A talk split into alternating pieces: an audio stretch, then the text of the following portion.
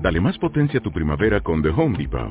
Obtén una potencia similar a la de la gasolina para podar, recortar y soplar con el sistema OnePlus de 18 voltios de Ryobi desde solo 89 dólares. Potencia para podar un tercio de un acre con una carga. Potencia para recortar el césped que dura hasta dos horas.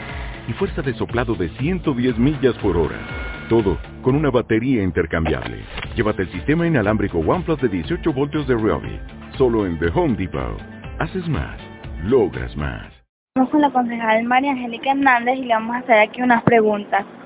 Este, ¿cuál es, este, considera que el operativo tendrá receptividad por parte de los electores o por el contrario crea, que creará desconfianza en ellos? Mira, eh, el operativo de la captahuellas, me imagino que es a que te refieres, ¿no?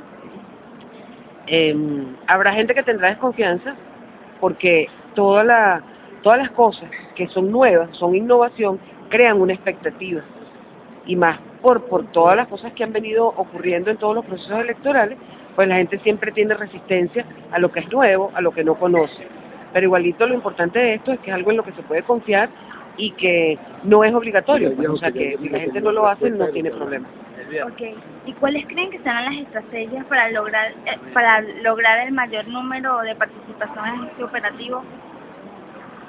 Bueno, mira, la publicidad es lo más, una de las cosas más importantes, este, que es a través de los medios de comunicación y los medios impresos y todo eso que se le puede llegar a la gente.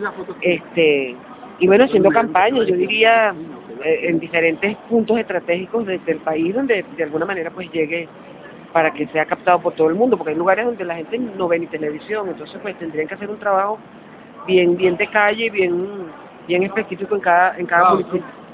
Muchas personas sienten miedo al participar en este operativo. ¿Cómo creen que la gente debería enfrentar ese miedo? ¿Cómo creo que la gente debe enfrentar ese miedo? O sea, para salir a votar. Para salir Bueno, a... a lo- a lo- quizás no es miedo, sino temor a que, a que de alguna manera eh, su voto vaya a ser revelado o todo eso.